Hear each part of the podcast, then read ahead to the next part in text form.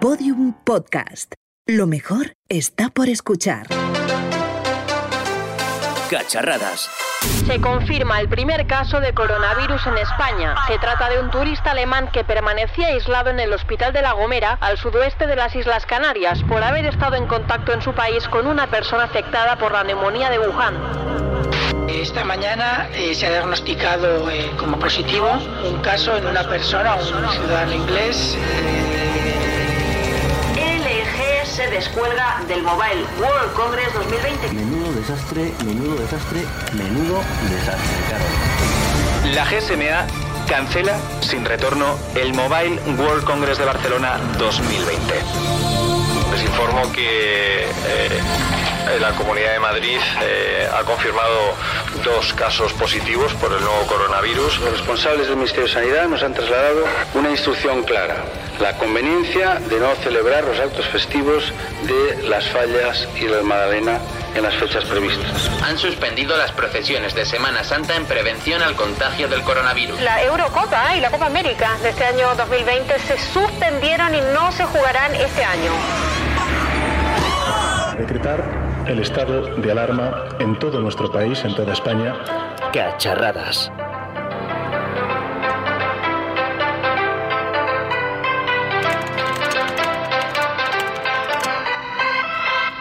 Bueno, vamos a ver si ya están listos.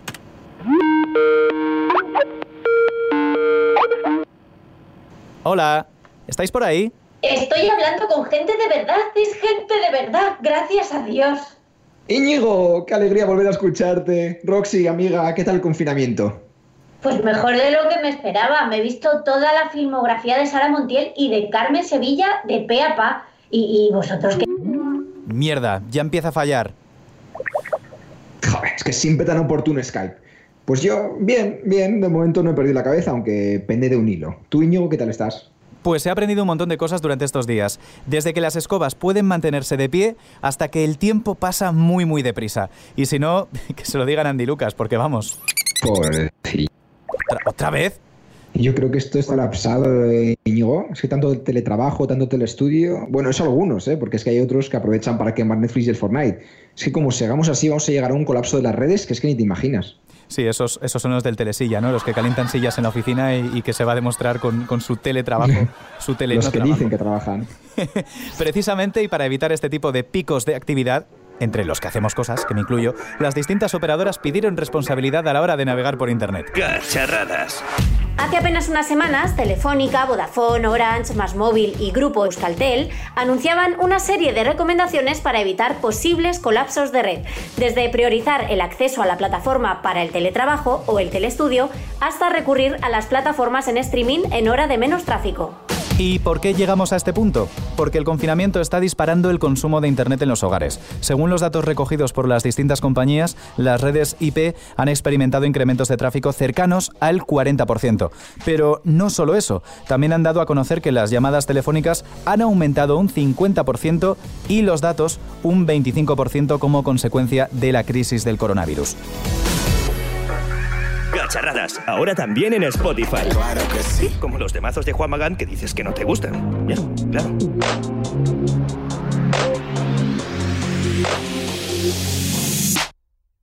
¿Te imaginas que hubiera un, que hubiera un colapso completo de las redes? Que sepas que no es la primera vez que me he hecho esta pregunta durante estos últimos días. No se me ocurre qué hacer en caso de que, de que no tuviéramos internet. ¿Te imaginas jugando al parchís o a las cartas? Es que ya, ya, ya no, me, no me lo imagino.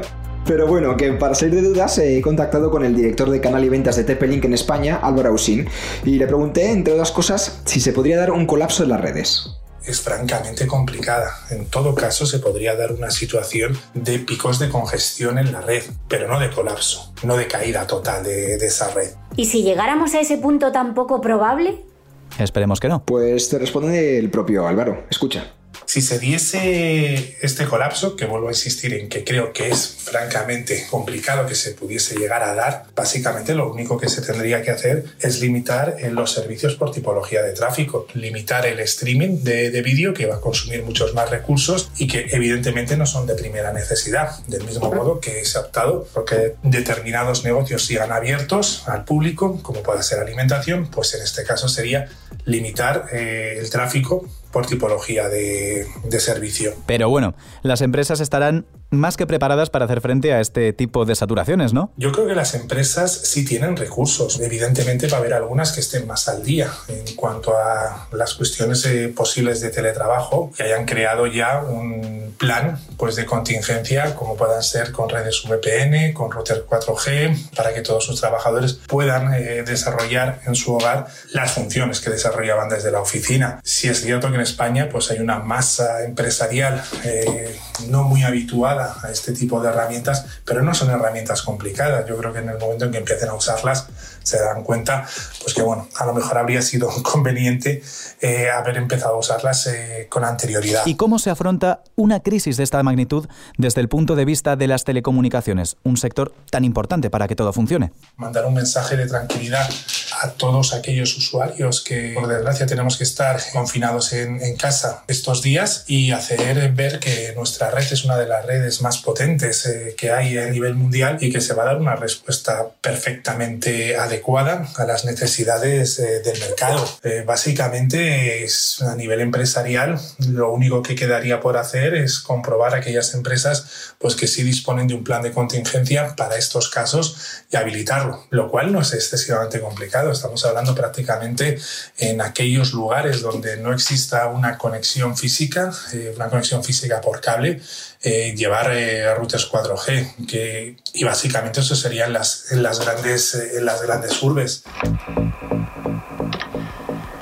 Álvaro, ¿y qué nos recomiendas que podemos hacer en este caso para evitar una congestión en la red? Nos resulta complicado delimitar el, el tráfico por tipología de servicio a día de hoy eh, prácticamente todos los routers domésticos incluso disponen de una función de QoS que lo que hace es eh, analizar eh, la tipología de tráfico. Y del mismo modo, pues los firewalls, muchos de ellos también están habilitados para ello, con lo cual no les resultaría complicado si en un momento dado se quisiese hacer un apagón en el streaming de vídeo, poder llegar a hacerlo, aunque estimo nuevamente que no es estrictamente necesario. No creo que vaya a existir eh, grandes congestiones ni grandes colapsos en nuestra red. Ya lo estamos viendo estos días.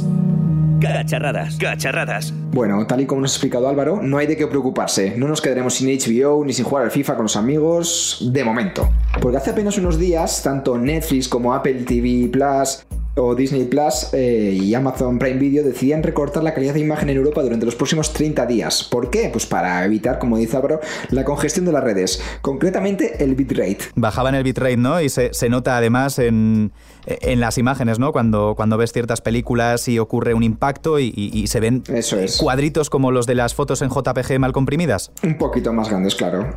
A pesar de que la resolución no se modifica, la, la imagen pues se ve ligeramente peor y algo más comprimida, ¿no, Iñigo? Exacto, sí.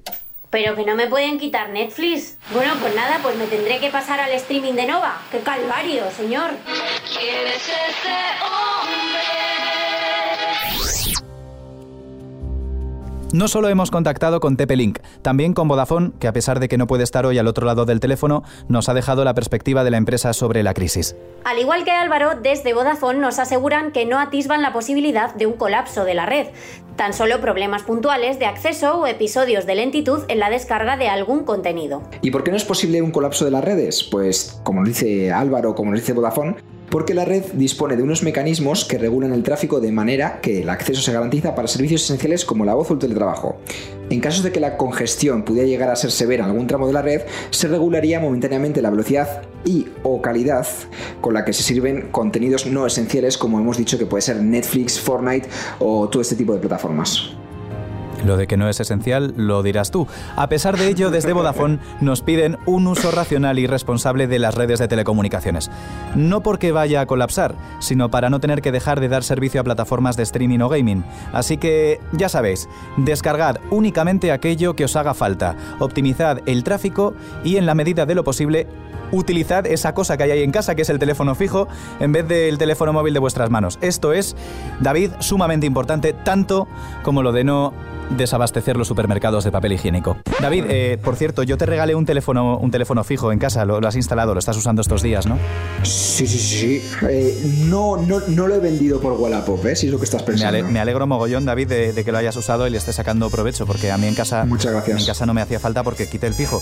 Eh, y ahora que estamos hablando de, de empresas de telefonía, de, de telecomunicaciones de Internet, vamos a hacer una vuelta al pasado. Lo hacemos de la mano de nuestro compañero Gustavo Luna con sus... ¡Cacharradas viejunas! Con Gustavo Luna. Seguro que todos los que estamos por aquí recordaremos este sonido. Eh, vale, estaba intentando hacer el sonido de un modem, pero creo que parecía más un gato despallejado. Ah, el sonido real sonaría tal que así. ¿Os acordáis de cuando nos conectábamos a internet y la línea de teléfono se quedaba ocupada? ¡Ay, hijo, que no puedo hablar con la tía Pa, que se está todo el rato chacarriendo! Chati, chati, ¿cómo se diga? ¡Ay, mamá! Se dice chateando. Anda, vete un rato a ver el diario de Patricia y hablas con ella más tarde. En fin, sí, me he puesto en modo abuelo. Hoy, aprovechando el confinamiento, vamos a centrarnos en nuestras conexiones de casa y a recordar cómo era Internet a principios de los 2000. ¡Cacharrada viejuna! Imagínatelo. No había Netflix, amigos. Las velocidades de red son ahora 11.000 veces más rápidas que con aquellos 56 veloces kilobits por segundo. He visto caracoles más rápidos y derrapando. Bajarte una canción con aquel mítico caza podía llevarte horas o días. Si querías el último éxito de Sonia y Selena, estabas de suerte porque todo el mundo lo tenía y era más fácil descargarlo. Más o menos. Pero si querías bajarte esa canción de la posguerra que le hacía mucha ilusión volver a escuchar a tu abuelo... ¡Uf! ¡Oh, Dios mío! Solo tiene dos fuentes. Esto no se me va a descargar nunca. Oye, nieto mío, ¿cuándo se bajará la canción aquella que me trae tan buenos recuerdos? Eh, bueno, abuelo, espero que puedas escuchar al menos antes de que la palurra era la cara que se te podía quedar cuando tardabas incluso días en bajarte aquel MP3 de apenas 3 megas y medio. Ojo, este podcast pesa 20 veces más. ¿ah? Y nada de bajarte pelis. Eso era prácticamente inexistente. Por aquel entonces estaba de moda el VHS y los más privilegiados ya tenían el DVD, que se había lanzado en 1996 pero que era muy caro. Pronto llegaron los formatos XBit y DivX, que posibilitaron transportar películas. Pero el gran problema seguía, seguía siendo la conexión.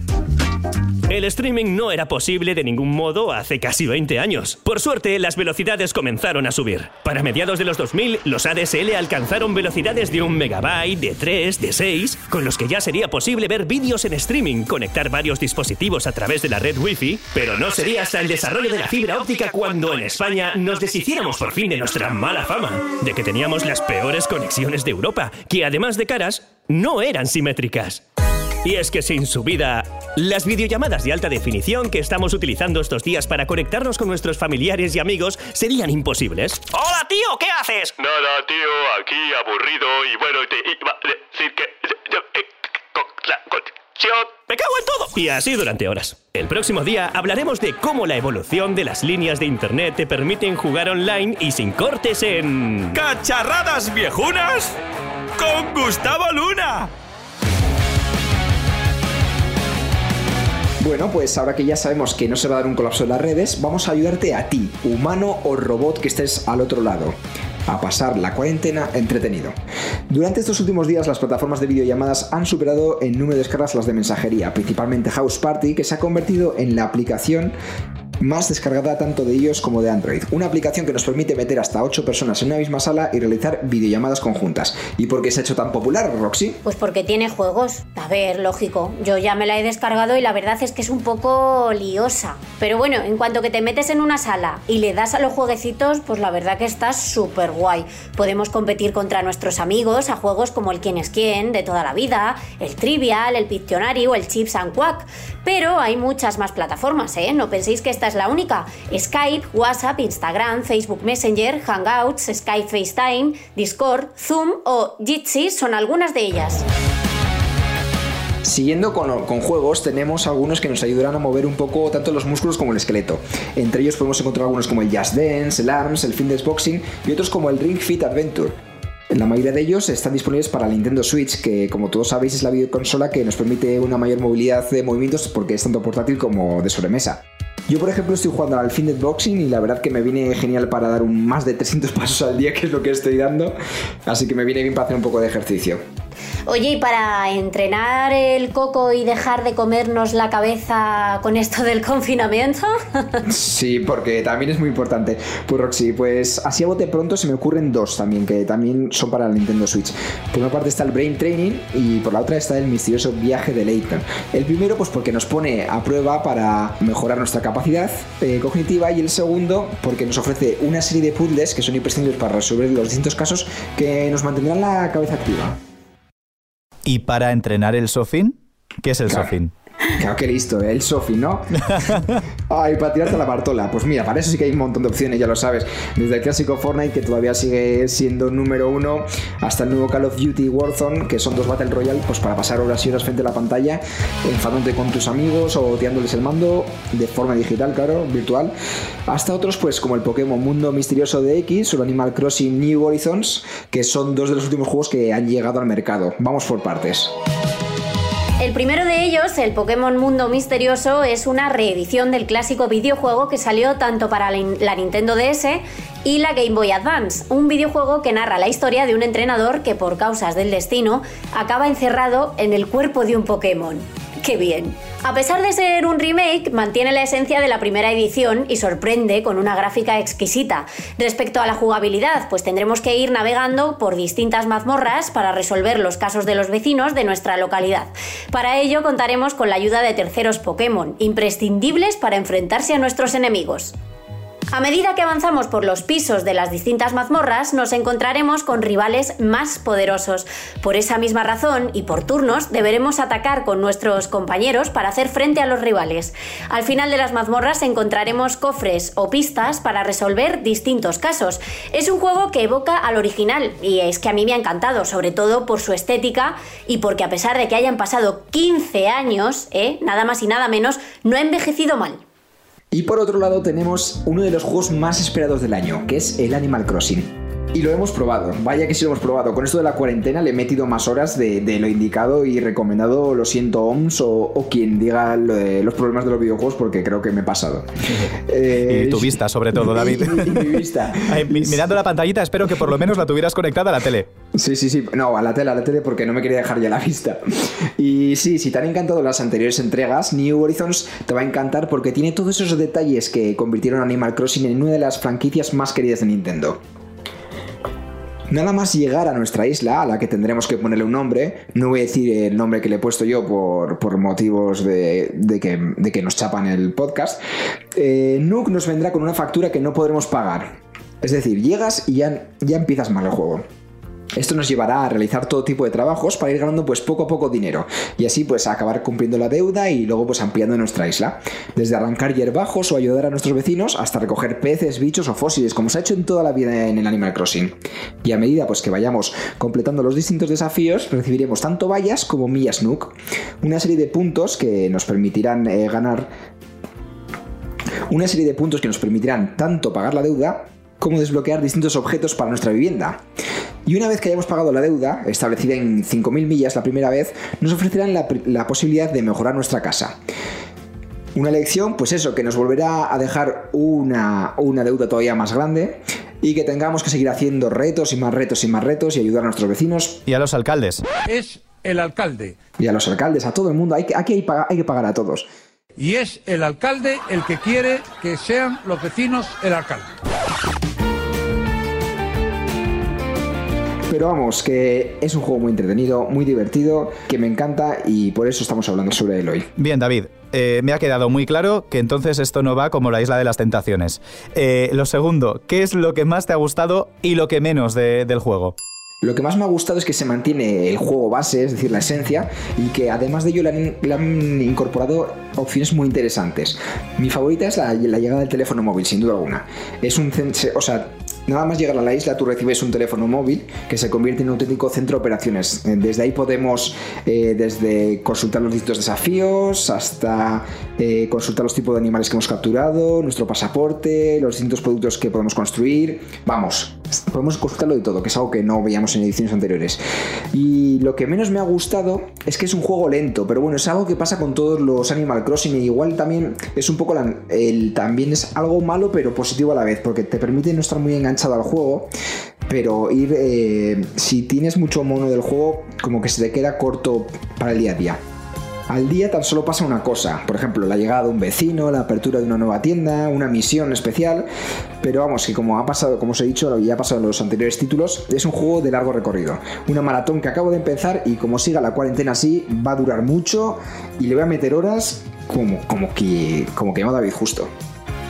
Yo, David, no tengo perdón. Primero, no tengo ni perdón ni la Nintendo Switch, así que estoy acabándome eh, un juego que no me acabé en su día, que es el Red Dead Redemption 2, y eh, estoy mucho en el GTA Online, en el 5, en la Xbox. Solo con esos dos juegos también tienes para horas y horas, porque como los dos tienen servicio online, puedes pasarte ahí todo el día. Sin, problema. Claro, es que esa es la clave de todo, el servicio online, la, posibilidad de hacer misiones que, estaban fuera del juego original y que hasta ahora no había explorado. jugad eh, a través de online solo en horas valle. y con precaución. Eso es. Soy Clipo. Parece que estás intentando redactar un guion para cacharradas. Cacharradas, un podcast que no sería posible sin la ayuda de Office 97. Y seguimos en este Casa Radas. Qué malo. está hecho desde casa, con la mejor calidad de sonido, es malísimo, no lo voy a volver a hacer. El caso es que durante una semana hemos estado perdiendo el tiempo eh, jugando a videojuegos y ahora nos toca ponernos en serio y vamos a hacer cursos online para aprovechar bien ese tiempo. Los conocidos para los millennials como MOOCs. Durante las próximas semanas no podrás ir a tu clase de inglés a perfeccionar tu pronunciation. Eh, tampoco podrás programar robots como estabas haciendo después de los consejos que te dimos, ni tampoco podrás desarrollar tus artes como eh, Jaime San Juan o Cabo eh, en tus clases de pintura, una entrevista que no os podéis perder que hicimos en la, primera en la primera temporada de Cacharradas. Pero no pasa nada, en Internet hay un montón de opciones para aprender cosas de forma completamente gratuita, desde Coursera o Khan Academy hasta edX, Tutelus o UNED Abierta, cursos impartidos por los mejores profesores de las mejores universidades del mundo que nos ayudarán a adquirir conocimientos. Ya va siendo hora. Y no os olvidéis de plataformas como Duolingo, en la que podréis aprender todo tipo de idiomas, desde clásicos como el inglés, el chino o el francés, hasta otros menos comunes como el esperanto, el guaraní, el hindi, en fin. Entre el resto de plataformas para aprender idiomas también podemos encontrar otras como HelloTalk, Memrise o Babel. Vamos, que más de una va a salir de la cuarentena con cinco idiomas y tres másteres. Decían que somos la generación más preparada. Pues espérate en unas semanas, ¿eh? Que no te oiga Cifuentes. Cacharradas, intentando entender a tu GPS desde la última glorieta. En tiempos tan difíciles como los que estamos viviendo es cuando la sociedad vuelve a ser más humana, ¿no? Y se interesa más por la gente que está a su alrededor. La cuarentena ha derribado esa pared de cristal que nos separa de nuestra comunidad y hemos descubierto pues que nuestros vecinos son como nosotros, son como nosotras. Es el alcalde. Por esa misma razón, las redes sociales se han llenado de personas de, corazones gigantes que no les caben en el pecho, dispuestas a tender la mano a todas aquellas personas que necesiten ayuda. Desde hace ya varias semanas, el servicio telefónico de información sobre el coronavirus está colapsado. Por esa misma razón y con el objetivo de ayudar a todas aquellas personas que necesiten saber más sobre la enfermedad, se han habilitado plataformas como coronamadrid.com o coronavirus.sergas.gal barra autotest, entre otras unas páginas web desde las que podrás conocer los síntomas principales, recomendaciones para saber qué hacer durante el confinamiento e incluso los pasos a seguir en caso de que hayas dado positivo. Como has dicho Roxy, los sistemas están colapsados. Por esa misma razón y para evitar un colapso mayor, cada vez son más las personas que ofrecen ayuda a través de redes sociales para asuntos médicos, desde dermatólogos, abogados u oculistas hasta nutricionistas o entrenadores personales. Y todo ello de forma altruista. El pueblo se une para hacer frente al coronavirus y acabar con él cuanto antes. Por lo tanto, y si necesitáis ayuda de cualquier especialista, buscad en Twitter porque es probable que encontréis una solución. Y recordad que no tenéis que salir de casa bajo ningún concepto, tan solo si es por fuerza mayor, es decir, para salir a hacer la compra, hacer gestiones en el banco, ir al trabajo, pasar a tu perro, pero ya está, poco más, ¿eh? No salgas más. Y en caso de que salgas, hazlo con las medidas de seguridad pertinentes. Deja un metro de distancia y desinfecta tus manos nada más llegar a casa para no propagar un hipotético virus y contagiar a, a la gente con la que estés compartiendo estas maravillosas semanas de refinamiento en casa. Gobierno de España. También, y mm, no por ello menos importante, por ser lo último, podemos desinfectar nuestros dispositivos electrónicos.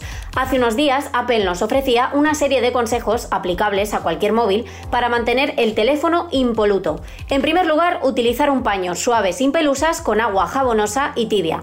Evita cualquier humedad entre las aberturas y por supuesto no utilices productos de limpieza ni aire comprimido. Todos tenemos en casa aire comprimido, ¿verdad, Roxy? Sí, desde luego que aquí es concentración máxima de, de aire. en lo que respecta a los desinfectantes, desde Apple han aclarado que son seguros de usar siempre y cuando lo hagamos con precaución. Para ello deberemos utilizar una toallita con alcohol isopropílico al 70% o toallitas desinfectantes. De esta manera podemos limpiar la superficie de cualquier producto de Apple. Como el nuevo MacBook Air y el iPad Pro, dices, ¿no? Pues sí, porque el coronavirus no ha hecho que Apple haya dejado de presentar sus productos para esta primera mitad del año. Habrá que probarlos, pero por lo menos nos parece desde cacharradas que estas renovaciones ya eran muy necesarias. En primer lugar, un nuevo MacBook Air que se despide del teclado mariposa y que integra el nuevo Magic Keyboard que está presente, por ejemplo, en el MacBook Pro de 16 pulgadas. Pero lo que más interesante nos parece es que en el modelo de lanzamiento de este MacBook Air ya vienen de serie 256 GB de almacenamiento SSD. Ese es el mínimo y luego se puede ampliar.